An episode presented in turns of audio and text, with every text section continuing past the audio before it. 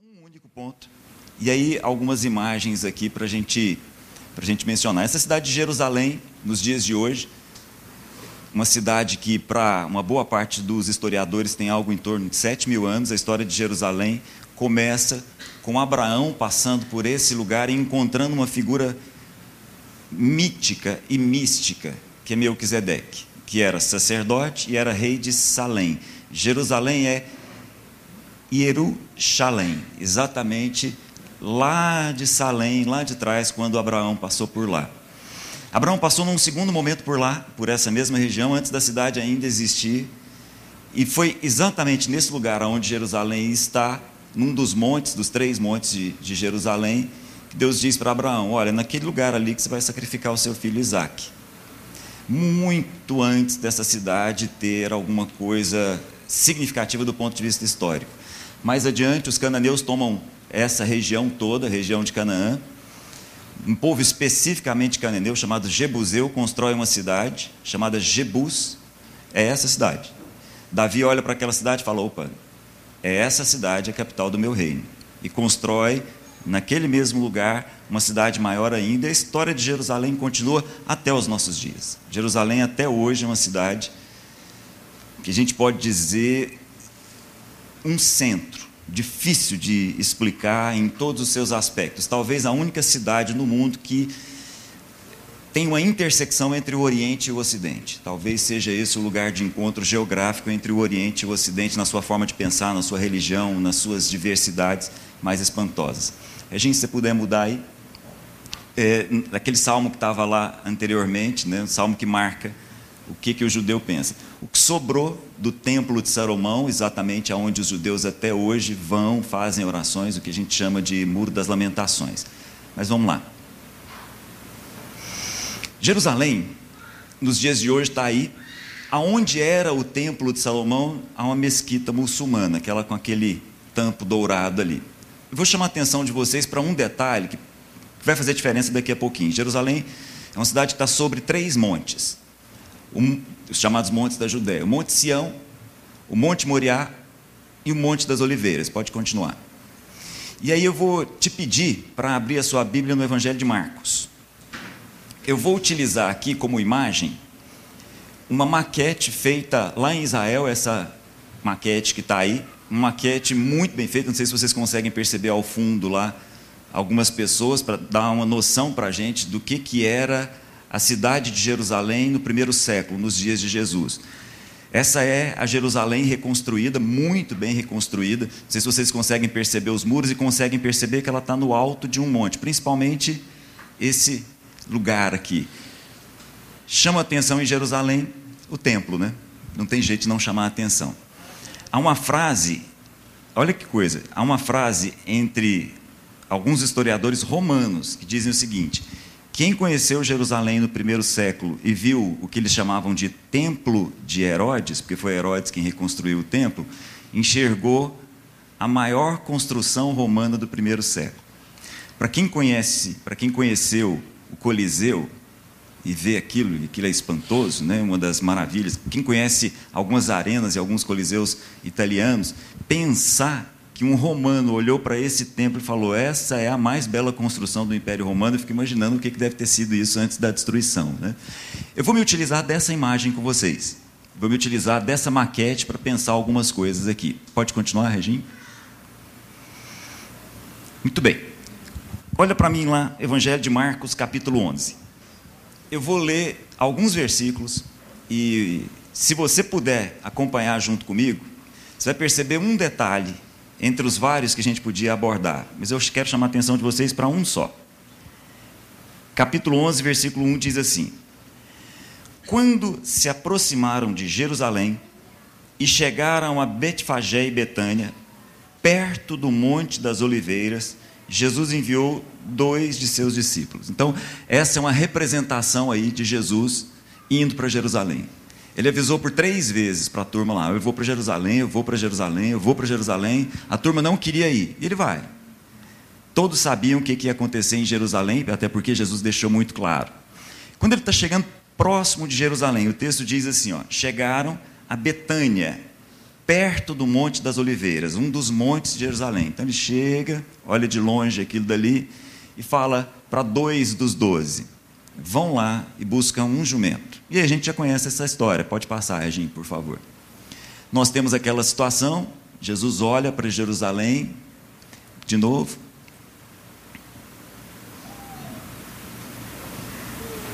E entra em Jerusalém do jeito que nós já sabemos. Se você quiser acompanhar, versículo aí em Marcos capítulo 11, versículo 7. Trouxeram o jumentinho a Jesus, puseram sobre ele os seus mantos e Jesus montou. Muitos estenderam os seus mantos pelos, pelo caminho, outros espalharam ramos que haviam sido cortados no campo, e Jesus entra. Jesus entra na cidade de Jerusalém. E aí vem o ponto que eu gostaria de começar a chamar a atenção de vocês. Jesus entra em Jerusalém, uma multidão enorme, num dia de festa. Então, duas coisas aqui.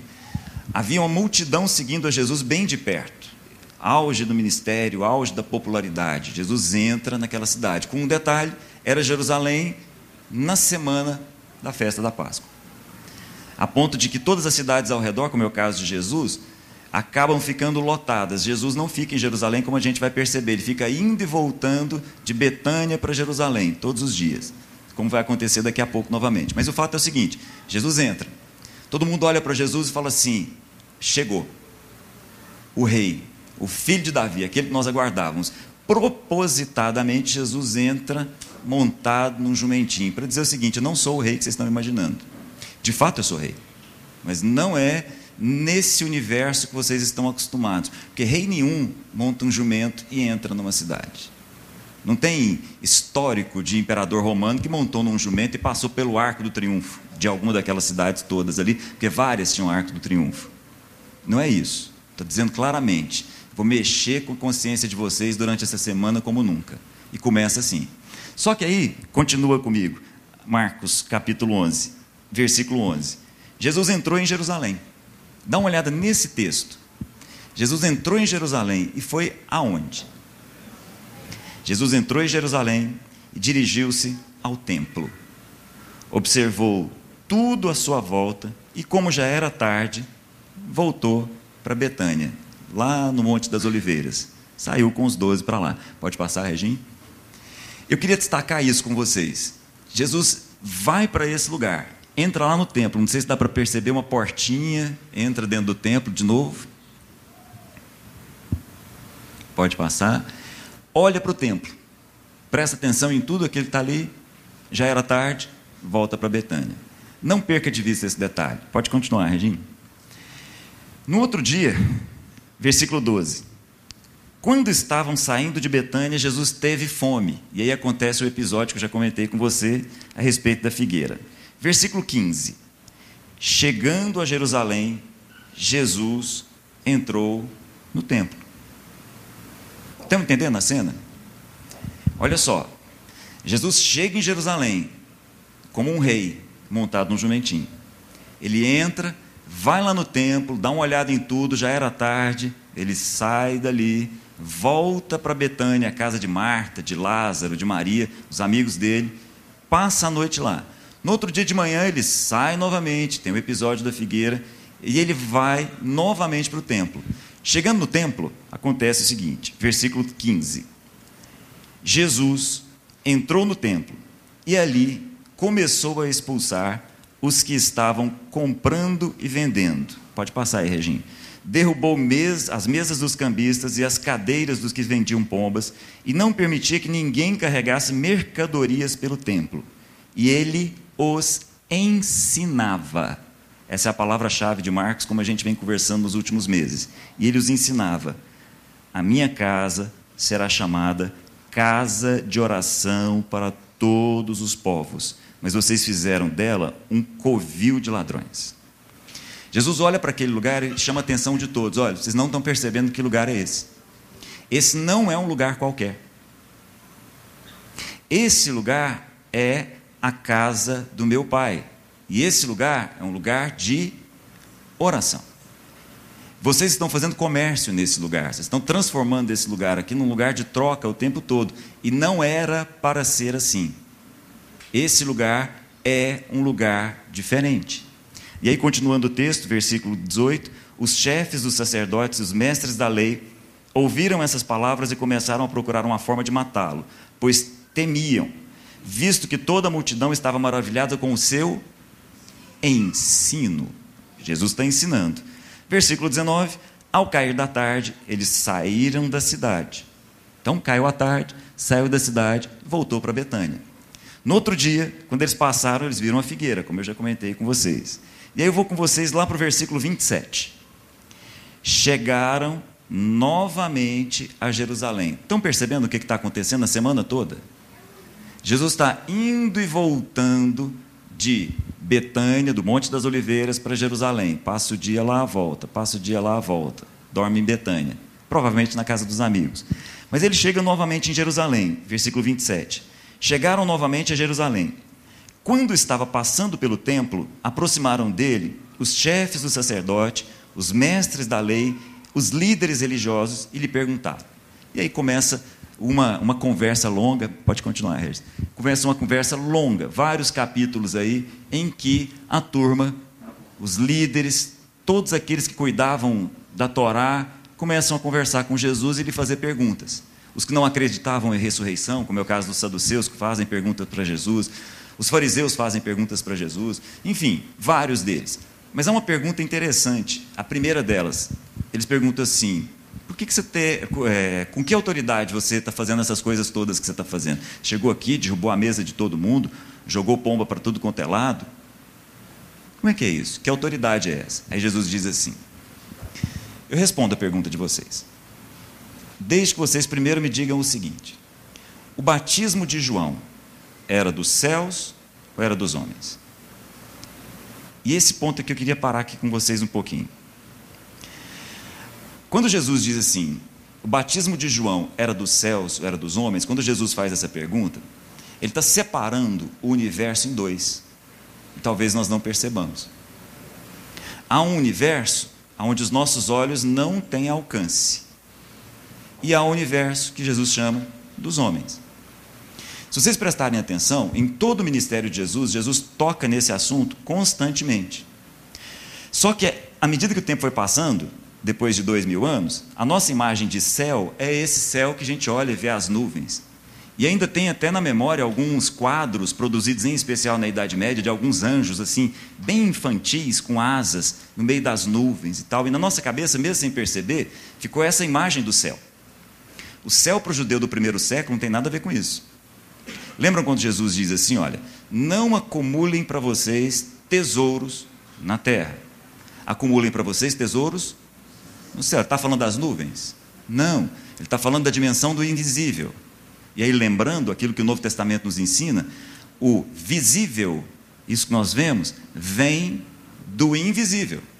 Então, o que está na terra vem do céu. Pensando no céu como a dimensão do invisível. Com um detalhe: na terra, o tempo passa.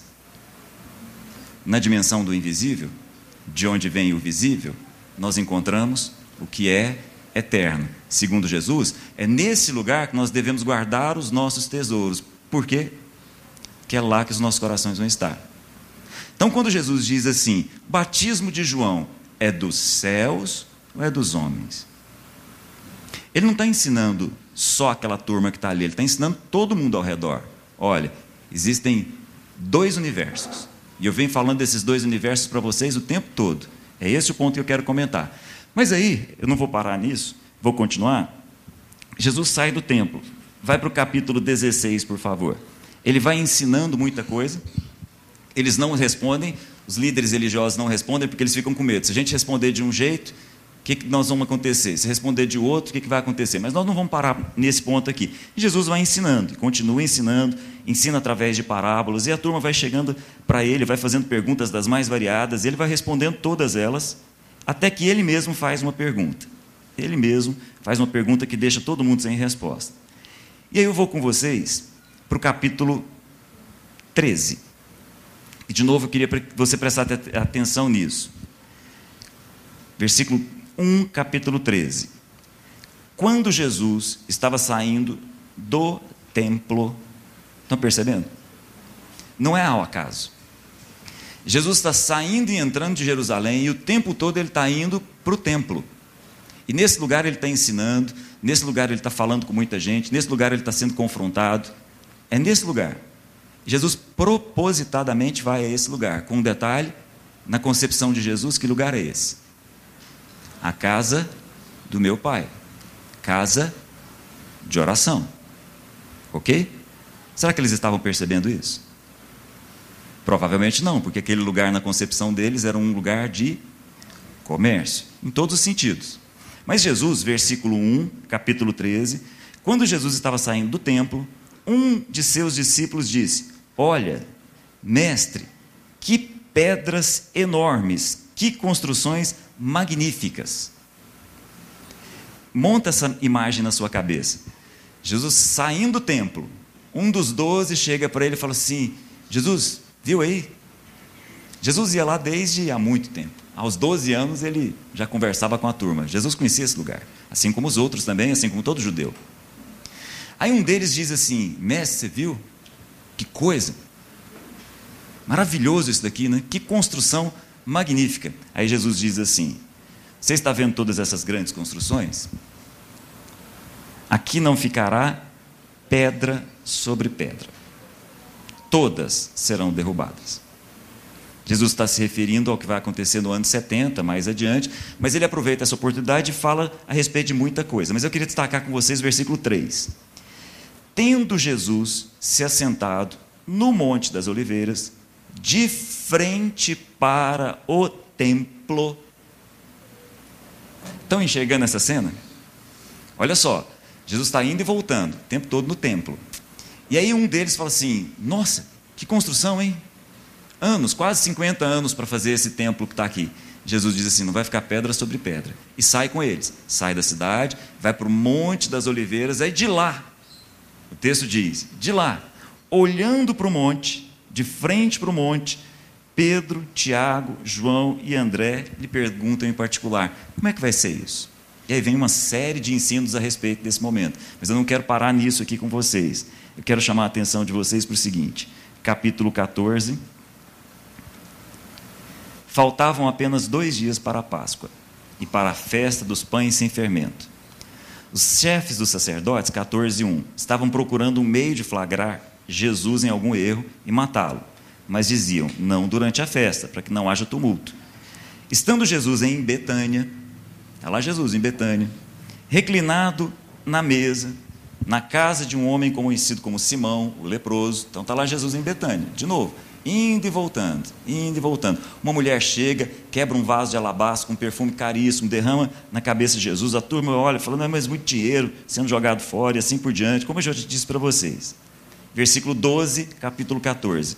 No primeiro dia da festa dos pães sem fermento, quando se costumava sacrificar o cordeiro pascual, pascal, os discípulos de Jesus lhe perguntaram: Aonde quer que vamos e te preparamos a refeição da Páscoa? Então, lá em Betânia, os discípulos perguntam para Jesus: pode passar? Onde que o senhor quer que a gente prepare a refeição da Páscoa? Aí, numa dessas casinhas bem simplesinhas, talvez nem tanto, porque tinha espaço para todo mundo, Jesus vai viver a Páscoa com os discípulos. Versículo 17: Ao anoitecer, estava lá em Betânia, ao anoitecer, ninguém percebe. Versículo 17: Jesus chega em Jerusalém com os doze para a Páscoa. Estão enxergando a cena? Já não tem mais uma multidão. Propositadamente, Jesus vem lá de Betânia à noite, escolhe uma casa separada e vai passar com os discípulos todos a Páscoa. E passam. Tem aí um momento fantástico, só aí a gente podia parar, mas eu não vou fazer isso. Versículo 26. Depois da Páscoa, cantaram um hino e saíram para o Monte das Oliveiras de novo. Está lá, no monte novamente. É esse o lugar aonde Jesus ora, pede para Deus: será que é possível passar de mim esse cálice? Mas seja feita a sua vontade, não a minha. Esse é o lugar do Getsemane. Chama os discípulos para sentar e orar. E é exatamente nesse lugar, versículo 44, em 43, desculpa, versículo do capítulo 14, enquanto ainda falava, apareceu Judas, um dos doze. Com ele estava uma multidão armada de espadas e varas, enviada pelos chefes dos sacerdotes, mestres da lei e líderes religiosos. E aí, como nós já sabemos, versículo 53, Jesus é levado ao sumo sacerdote e então se reuniram todos os chefes dos sacerdotes, líderes religiosos e os mestres da lei. Muito bem. Jesus é levado para o que naquela época eles chamavam de sinédrio, tribunal judeu dentro de Roma. Nós não podemos esquecer, Israel é um reino dentro de um outro reino. Herodes era um rei que tinha acima dele César. Então, Israel está ali, tem o seu tribunal, tem o seu sinédrio. Jesus é levado até esse lugar. Nesse lugar, sumo sacerdote reúne todo o sinédrio, diz assim: quem que esse cara? Quem ele está pensando que ele é? E aí, como ele está vendo que, como os sacerdotes estão vendo o problema que ele podia dar, eles buscam alguma coisa para acusar Jesus. E aí eu acho interessante. uma das acusações é a seguinte, versículo 58. Nós o ouvimos dizer: Destruirei esse templo feito por mãos humanas, e em três dias construirei outro, não feito por mãos de homens. Tanta coisa para falar a respeito de Jesus, vai falar do templo que Jesus falou que seria destruído, em três dias seria reconstruído. Jesus calado, na frente de todo mundo. O sinédrio, o, a jurisdição judaica, podia muita coisa, mas não podia a pena capital. Eles tinham que ter o apoio de Roma para isso. Então, Jesus sai dali e é levado para Pilato. Lá para o versículo 1 do capítulo 15, para terminar. Pode mudar, Regina. De manhã bem cedo, os chefes dos sacerdotes, com os líderes religiosos, os mestres da lei, todo o sinédrio, chegaram a uma decisão. Amarrando Jesus, levaram-no e o entregaram a Pilatos. Volta só um pouquinho. Não sei se vocês conseguem perceber. Estão percebendo aqui, ó, no canto do templo, uma estrutura com quatro torres? Aquilo dali era a fortaleza Antônia. Propositadamente, encostado, obrigada, gente. Propositadamente encostado no templo. Porque esse lugar aqui era um lugar onde as pessoas tinham uma tendência de se insurgir contra Roma. Então Roma propositadamente colocou ali uma fortaleza para prestar atenção em todos os movimentos dos judeus naquele pátio ali onde Jesus ensinava e estava sempre lotado, o tempo todo. Naquele lugar ficava o representante de Roma, nesse caso Pilatos. Jesus é levado até lá. Aí vem a próxima cena. Jesus é levado até esse lugar pelos judeus, pode mudar. E nesse lugar, como a gente já sabe, Pilatos não vê nada que possa acusá-lo, em especial de uma pena de morte, mas ele lava as mãos, percebe que é melhor assim, é, fica mais tranquilo no problema com os judeus lá, manda Jesus para a cruz, pode continuar, manda Jesus para a cruz, para um espaço externo à cidade de Jerusalém, um lugar chamado de Gólgota, pode continuar. Como a gente já sabe, cenas muito conhecidas, os meninos que a Alana colocou aqui trouxeram isso num outro linguajar, com os dois ao redor. E aí, de novo, parem um minutinho.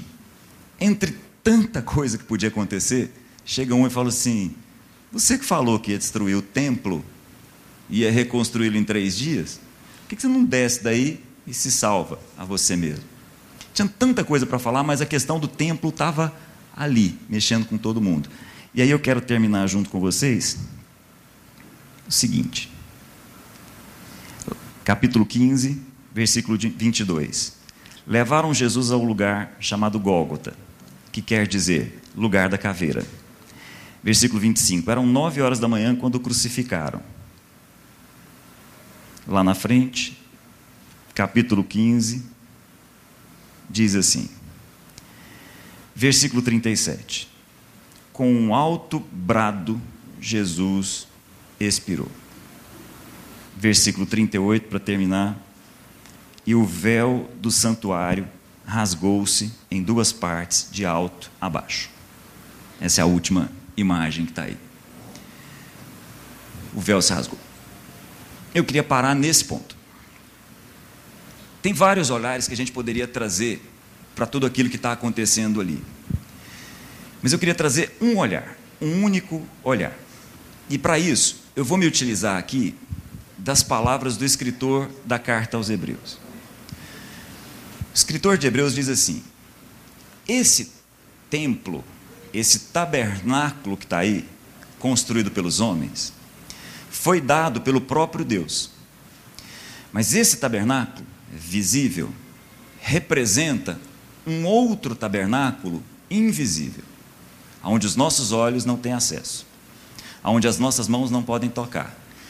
Esse tabernáculo que todos estão vendo é um tabernáculo construído pelos homens e ele é uma sombra, ele é uma ilustração, ele é uma parábola de um outro tabernáculo construído nos céus. E o que são as regiões celestes, senão os lugares onde os nossos olhos não conseguem enxergar.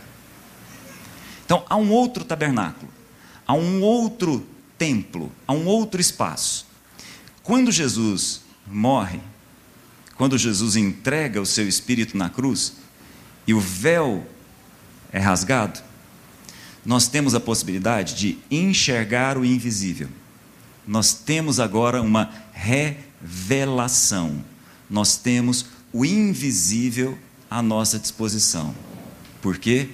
Porque quando Jesus morre, ele é o sacerdote e a oferta eterna naquele tabernáculo que não foi construído por mãos humanas. O sangue de Jesus que muitos viram e acompanharam com os olhos e foi derramado na cruz, foi levado para uma outra dimensão, para que todos os principados e potestades em toda a eternidade soubesse, o filho de Deus se entregou por todos nós e Deus estava em Cristo, reconciliando consigo mesmo o mundo em toda a eternidade. Os nossos olhos enxergam essa situação. Alguns tiveram a chance de apalpar, alguns sentiram o cheiro, nós conhecemos bem essa história. Mas essa história que os olhos de alguns viram reflete a história que nem o olho nunca viu. A história do filho que entrou no tabernáculo não construído por mãos humanas, sendo ele mesmo sacerdote e ele mesmo a oferta, para mostrar para todos nós: comecem uma vida nova. É isso que eu estou entregando para vocês, uma nova vida eterna, no lugar onde os corações de vocês devem estar. Porque os corações de vocês tendem a estar sempre no que é passageiro, sempre no que é efêmero, sempre no que é transitório. E eu quero mostrar para vocês: o que eu estou fazendo é para dar para vocês acesso ao que não passa, porque é eterno. O sangue que Jesus derramou foi derramado numa outra dimensão, para que as nossas relações com o nosso Criador fossem inauguradas no invisível de forma totalmente diferente, onde todas as nossas culpas foram perdoadas, todos os nossos erros foram pagos, absolutamente toda a nossa relação com o nosso Criador foi reconstruída, de tal forma que nós pudéssemos percebê-lo agora como o nosso Pai. Entenderam? Tudo que está acontecendo ali Jesus indo ao templo e mostrando para a turma: olha, vocês não estão percebendo, isso daqui não é um lugar qualquer. Para mostrar que há um outro lugar, numa outra dimensão, onde nós precisamos aprender a colocar os nossos corações. Em nome de Jesus. Amém. Vamos chegar mais para perto agora. Deixa o véu aí. Em casa a gente tem um quadro do véu lá, bem na sala. E achei tão interessante quem deu esse quadro do véu rasgado, que simboliza também uma fonte de água, foi a nossa irmã Flavinha. E a Flávia fez esse quadro, presenteou a gente, está bem lá na sala. E ele simboliza um rio, simboliza uma fonte, simboliza um véu que foi rasgado, que é todo esse simbolismo aí. E é interessante porque a Valentina, que tem só três anos e pouco, ela olhando para o quadro, agora que ela estava lá em casa, alguém perguntou assim para ela: o que, que parece esse quadro aí? Ela falou: um rio, uma água que corre. Eu fiquei assim, impressionado, porque quem conhece o quadro lá sabe que isso não é assim, uma coisa tão óbvia. Irmãos, receba no espírito o que Deus tem feito aqui. Eu e o Cláudio, nesse empenho, há um esforço relacional, de características distintas, de formas de perceber distintas. há um esforço de trazer para a vida da congregação um testemunho de onde há conselho à revelação. Então, o conselho da congregação empenhou e tem sustentado essa palavra. A revelação não vem da erudição de um, vem da relação dos irmãos. Não há revelação a partir da erudição, só há revelação a partir da relação. Então, todo o esforço foi para construir, fortalecer uma relação de irmãos, conselheiros, amigos, nas suas famílias, nas suas realidades, para que dessa relação pudesse emanar e fluir revelação. Por isso que a palavra de Deus diz: onde estiverem dois ou três, aí eu estou. É nesse empenho. Quer dizer que isso que nós estamos vivendo aqui, a cada semana, pode ser repetido na sua vida, na sua empresa, na sua casa, na sua família. Hoje mesmo, ao sair daqui, não tem um almoço qualquer, não faça da mesa da sua casa um coxo onde as pessoas se ajuntam para comer rapidamente e depois vão embora. Sua casa não é um confinamento sofisticado. Não, é a mesa de Deus, é a comunhão, é a alegria do Pai se assentar com todos os seus filhos. Então a gente não combina o que vai falar aqui, não. A gente não antecipa, a gente para ser coerente, todos que se assentam aqui, quando nós estamos aqui em conselho, é um esforço de fé, um risco de fé, para dar um testemunho. E agora eu vou dizer por que, eu estou compartilhando isso. Porque toda a trajetória construída aqui, na, na explanação do Cláudio, tem algumas palavras-chave: ensino. Não é? A gente ouviu muito sobre ensino, revelação. Então, a, a comunhão, e a gente tem visto isso. E aí, quando a gente vem contar no dia de hoje a trajetória de Jesus, tendo como pano de fundo os elementos simbólicos da cidade, por que, que Jesus está indo e vindo ao templo? Por que, que ele está entrando e saindo de Jerusalém? Por que, que essa repetição? É para nos obrigar a uma reflexão. Porque às vezes a gente começa a viver a vida e a gente para de pensar, a gente para de entrar e sair, a gente para de pensar as coisas que a gente tem na vida na perspectiva da sua pedagogia. Então, sem perceber, a gente vai transformando tudo numa liturgia. Aí você já levanta de manhã, toma banho, tem que trabalhar tem que fazer isso, tem um relatório, tem um pagamento, tem uma duplicata, tem que almoçar, tem, hoje tem que fazer almoço, meu Deus do céu, tem que fazer almoço de novo. Quem vai almoçar? Tem que sair, tem que comprar. Aí isso vira uma liturgia sem nenhuma pedagogia. Uma repetição litúrgica sem consciência pedagógica vai matar você. Vai destruir sua vida. Vai ficar pesado, vai ficar caro, vai ficar cansativo, vai te esgotar. E é isso que estava acontecendo. Jesus, nessas idas e vindas, ele está ressignificando coisas na nossa vida que foram se tornando relíquias. E como relíquia, fica pesado. Então, muitas vezes, você foi acumulando tesouros na terra e perdendo o seu significado espiritual. Às vezes, seu carro não tem mais significado espiritual, ele significa apenas sua carência. Às vezes, sua casa não significa mais hospitalidade, significa poder. E aí você tem que ficar limpando os seus símbolos de poder sem nenhuma vibração de hospitalidade. E aí você fica cansado para hospedar, porque você gastou toda a sua energia limpando sua relíquia. Você gastou toda a sua energia fazendo a manutenção do seu automóvel, você não carrega ninguém nele. Porque ele não tem uma história para contar. Ele só fala da sua carência. Ele só fala da sua cobiça. Ele só fala do seu senso de poder. Aí não vai ter jeito mesmo, não. Aí você acha que você está cansado para servir um jantar? Você não está cansado para servir um jantar, você está cansado de ter que lavar a louça, de espanar, de limpar, de passar pano. Vou te desafiar. Serve um jantar com prato descartável, mas com alegria. Pelo menos o primeiro. Depois você junta tudo, joga fora e está tudo certo. Para você recuperar a alegria da relação. Porque a posse das coisas não produz revelação. Porque muitas vezes a posse das coisas fala da minha individualidade e não do meu significado. É só na relação que eu vou reencontrar meu significado.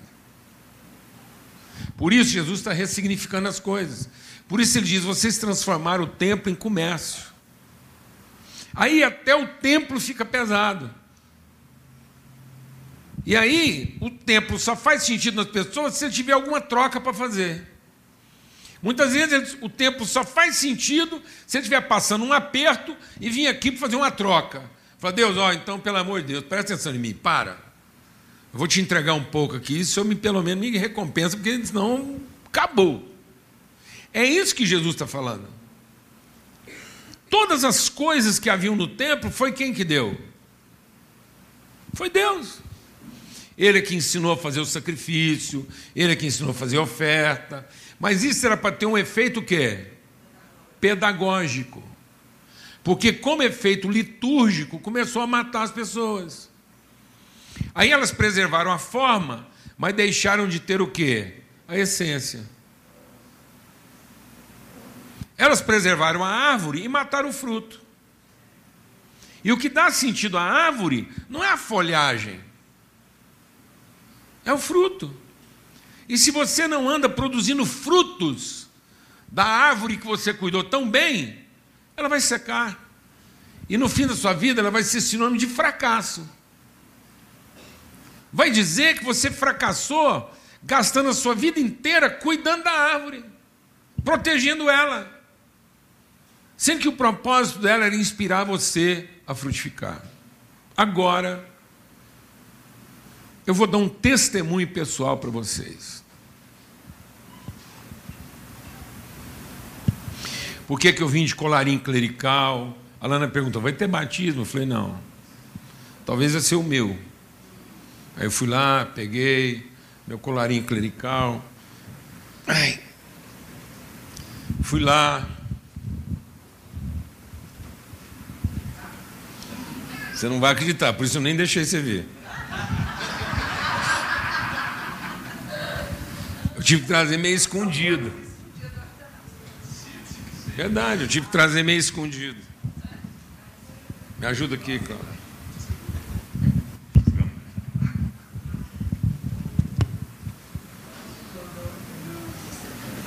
Domingo de Páscoa. E aí, vou contar a história. Tem certas coisas que Deus coloca na minha vida que eu tenho que ficar assim, trabalhando com Deus, para saber se eu mesmo não estou doido. Às vezes é muito difícil ficar nesse lugar de trazer alguma coisa que seja uma palavra profética, de que, que confronte a nossa comodidade. Isso aqui não é uma estola qualquer. Então eu tenho que te contar um pouco da história dessa escola, bem rapidamente. Numa das nossas viagens a Jerusalém, a gente resolveu começar a viagem lá pelas nascentes do Jordão. Quando a gente entrou no pátio, lá do, onde o Jordão, porque a gente queria trabalhar dessa vez, deixa Deus ministrar o seu coração. A gente queria trabalhar dessa vez a nossa viagem a Israel, porque a gente ficou, deixa Deus ministrar na sua vida. Nós ficamos 19 anos relutando para fazer a primeira viagem para Israel. A gente se recusava a fazer. Muita gente pedia. Eu falava assim: a gente só vai a Israel o dia que a gente tiver certeza no coração que nós não estamos visitando relíquias. Que nós não estamos lá para visitar, para comprar, para depois voltar para casa cheio de relíquia, de menorá, olhinho ungido, água do Jordão, aquela bagunceira toda. A gente só vai lá o dia que a gente entender que nós vamos ser ensinados por cada um daqueles elementos para que a gente possa receber a vida que aquelas coisas lá testemunham. E aí contamos isso. Eu dei esse testemunho num vídeo, ficou gravado antes de fazer a primeira viagem. Aí nessa viagem específica, quando a gente entrou, e aí o que a gente queria? Dessa vez nós vamos começar a viagem lá na nascente do Jordão, exatamente para usar todo o Rio Jordão como uma pedagogia de princípio e fim. Aí falamos das três nascentes, contamos a história de como é que o Jordão é formado, de uma nascente que vem lá do fundo, de uma nascente que vem da vizinhança e de uma nascente que vem do alto, revelando a interioridade, a espiritualidade e as relações. Uma das nascentes do, do Jordão é exatamente duas águas que correm de uma região inimiga para Israel e formam um, um veio só. Então, na verdade, são três onde um são dois. Fantástico, dá para ficar aqui o dia inteiro só falando disso. A reconciliação, os irmãos, a incompatibilidade, que Jesus reconcilia né, na sua origem. E aí a gente ia contar a história do Jordão. Então a gente queria começar por lá. Não há de ver, meu irmão, que quando a gente entra lá, tem um grupo lá de Recife, da igreja anglicana. A igreja anglicana, historicamente, é a igreja que foi formada a partir da semente do cara que plantou a primeira igreja de fala portuguesa no Brasil, reformada. E eu tenho uma história com esse negócio, quem eu não vou entrar aqui, porque senão não acaba. E aí, eles estão lá reunidos e, come, e resolveram começar a viagem por lá. Quando o pastor de lá me viu, tinham dois pastores, o mais velho e o mais novo. Quando o mais novo me viu, ele correu para mim, me abraçou falou assim: Não acredito que você está aqui. Aí o pastor também veio, me abraçou, pararam o que estavam fazendo lá, na nascente do Jordão, debaixo de uma árvore. E ele falou assim: Dá para você conversar com o nosso povo aqui? Eu falei: Por quê? Ele falou: É o seguinte. Olha essa apostila aqui. Aí ele me mostrou uma apostila que eles tinham escrito para fazer a viagem de Israel. Ele falou: na nossa apostila de viagem tem seu nome aqui, ó. Então, você não achar que estou exagerando, você está aqui no cabeçalho. Porque a gente só aceitou fazer essa viagem se a gente viesse a Israel não para visitar relíquias, mas para ser ensinado. E pra, é o nosso primeiro dia aqui. E no nosso primeiro dia nós encontramos você. Dá para você dar um testemunho aqui? Porque a, o seu testemunho nos inspirou. Agora você pensa. Aí beleza, foi que tribão, você me conhece, aquilo foi assim. Aí beleza, bebemos a água do Jordão ali, ficamos ali. Não encontramos mais. Um para um lado, outro para o outro, visitamos tudo. No último dia de viagem, lá no Getsemane, não, Getsemane não, lá no, na, lá no sepulcro de Jesus, lá, lá onde é que. É porque tem um, é um, é, são dois lugares, mas é o lugar lá que os, os reformados acreditam que é. Aí está lá, fomos visitar a sepultura de Jesus, a pedra removida. Rapaz, e lá a gente ia celebrar a ceia. Pensa bem. Quando a gente entra para celebrar a nossa ceia, quem está no espaço do lado? Os irmãos. Começamos junto e fomos terminar junto. Pedagogia de Deus transitamos rotas diferentes, tivemos impressões diferentes, mas aprendemos a mesma coisa. Aí não teve jeito. Ele falou, não.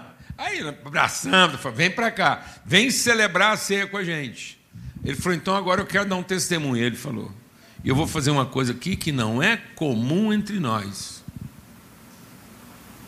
Mas eu quero te presentear com a minha estola. Eu comprei para vir para cá. Mas eu sabia que ela não era minha. Então eu quero te dar como lembrança como memória, como pedagogia. Se eu mantiver isso guardado, e de vez em quando não for lá e usar isso para dar esse testemunho, isso vira uma relíquia. É um pedaço de pano para embolorar, para ser limpo e para ocupar o espaço para uma coisa mais útil. Com um pedaço de pano, isso aqui não enxuga prato, não limpa chão, não limpa sujeira de menino. Uma fralda suja de menino vai ter mais valor do que isso aqui, porque vai contar uma história. Como relíquia, é peso, é custo, é dinheiro desperdiçado. Como relíquia, era melhor trocar isso aqui em 20 pacotes de fralda. Três pacotes de pano de prata, daqueles que eles vendem no sinal. E distribuir para os outros. Mas isso é tão forte hoje no meu coração para ressignificar as coisas, para que o véu seja rasgado para que você se liberte das suas relíquias. Aquelas coisas às quais você se apegou e hoje são só custo na sua vida. Sua família sofre por causa das suas relíquias. Porque toda relíquia tem um tom de sagrado, mas não tem nada de espiritual. Tem menino que já apanhou por causa de uma relíquia quebrada. Tem gente que já acabou a amizade por causa de uma relíquia mal manuseada. E é assim com tudo na nossa vida. Esse esse lugar vai deixar de significar vida para você e vai começar a significar perda. Daqui a pouco a gente vai pedir dinheiro para manter o lugar. Não faz sentido. Faz sentido? Faz sentido recolher dinheiro para manter o rito? Não faz sentido. Sendo que o rito poderia ser feito em qualquer lugar. Então, se todo esse esforço não significar, não traduzir na sua vida, seu envolvimento, a saudade que você tem dos irmãos, a lembrança que você tem, o que você quer entregar, a alegria que você quer compartilhar, se você não trouxer algo na sua mão, na sua vida, no seu coração, que represente a pedagogia do que você está aprendendo, então nada disso vai significar coisa alguma. E aí Jesus falou assim: Eu vou destruir esse templo.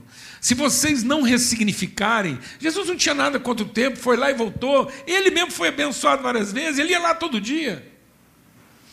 Mas se não houver essa ressignificação, vou te falar uma coisa. Um dia você vai amanhecer e pode ser que um pedaço de pano na sua casa pegou fogo e você não sabe por quê. Pode ser que uma coisa explodiu e você não sabe por quê.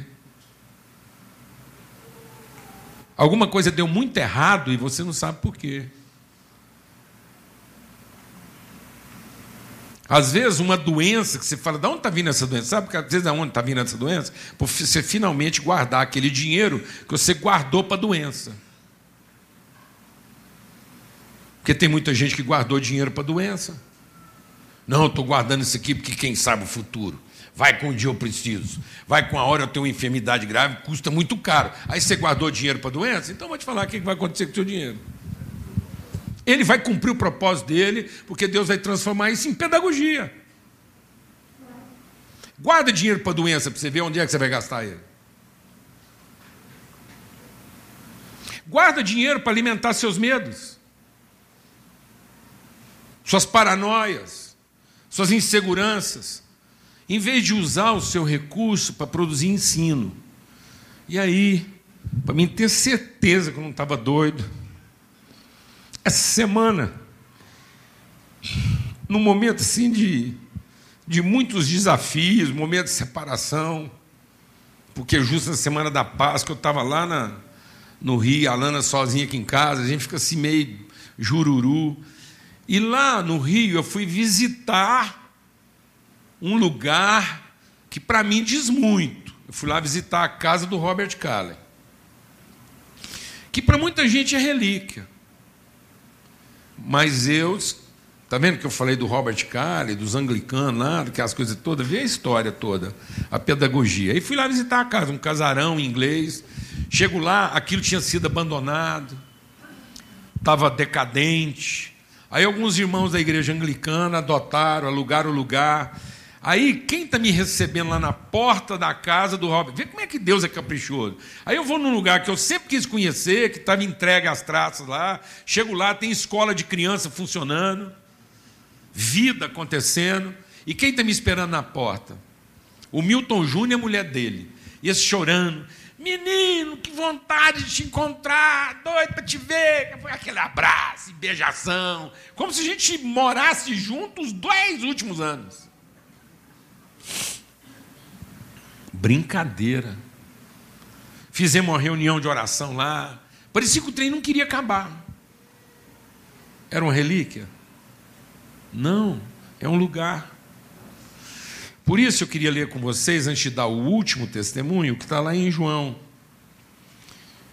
no capítulo. É, deixa eu achar aqui, ó. Lá no capítulo 11, a morte de Lázaro, todo mundo lamentando, chorando, acabou tudo, agora não tem mais jeito. Enterraram o homem, colocaram uma pedra em cima, vê como é que as relíquias, como que a, a vida vai perdendo significado na medida que a gente petrifica as coisas. E elas deixam de ser pedagogia na nossa vida a Marta desapontada, a Maria triste, a Marta magoada com Jesus, porque ele não fez o que se esperava que fizesse.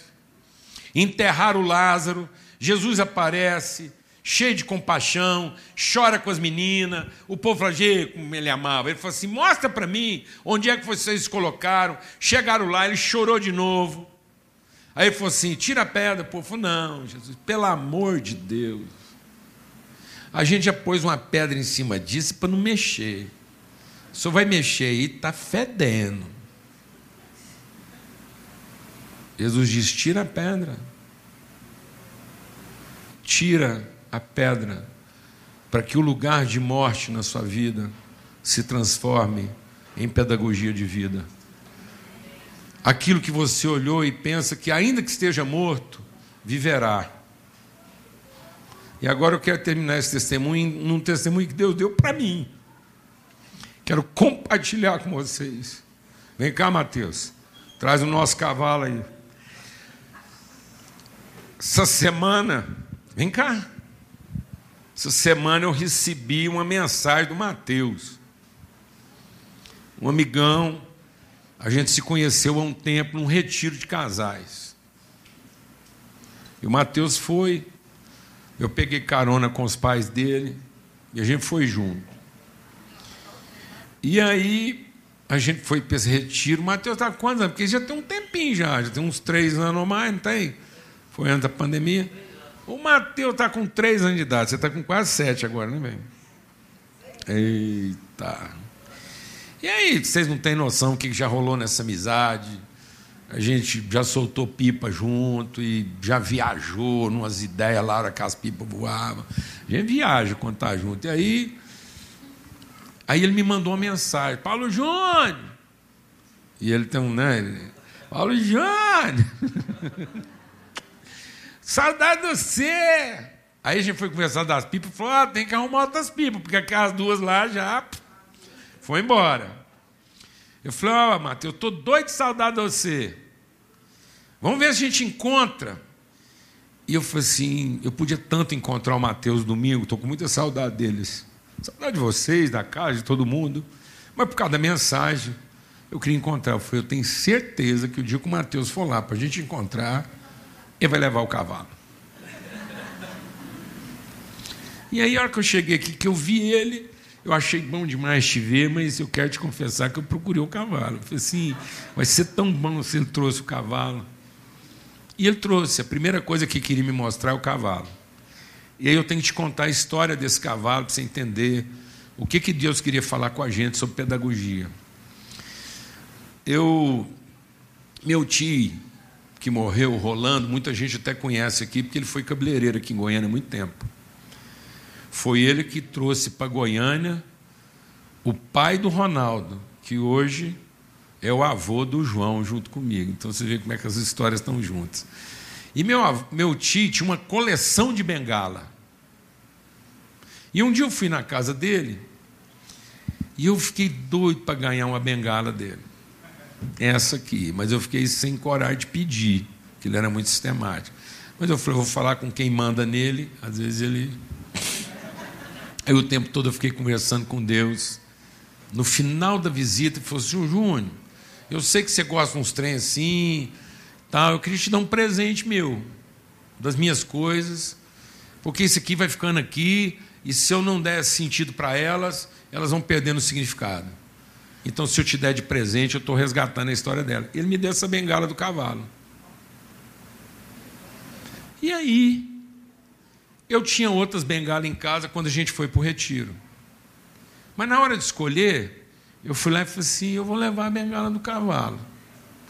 Ela é meio extravagante, o povo vai achar que eu estou sendo assim meio excêntrico, mas eu vou encarar. Era Deus falando comigo. Quando eu encontrei o Mateus, da hora que eu encontrei com ele, ele não tirava o olho da bengala. Não foi? É verdade. E eu vi, eu falei assim, Mateus está igual eu. É Deus falando, eu vou ter que tirar a pedra em cima, senão isso vira relíquia.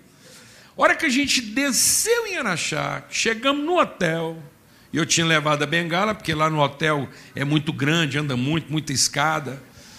Eu falei assim, Mateus, você gostaria de cuidar dessa bengala para mim, desse cavalo, até terminar o retiro? Ah, menino. Ele tomou conta desse cavalo e sumiu nesse hotel.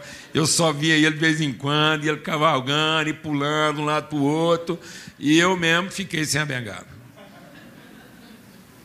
No dia de voltar, o pai dele, muito sistemático, veio fazer o rito da devolução da bengala. Mateus, vai lá agora e devolve a bengala para o pastor. E eu, em respeito ao Ricardo, recebi a bengala das mãos do Mateus, me reapropriei e falei: é agora.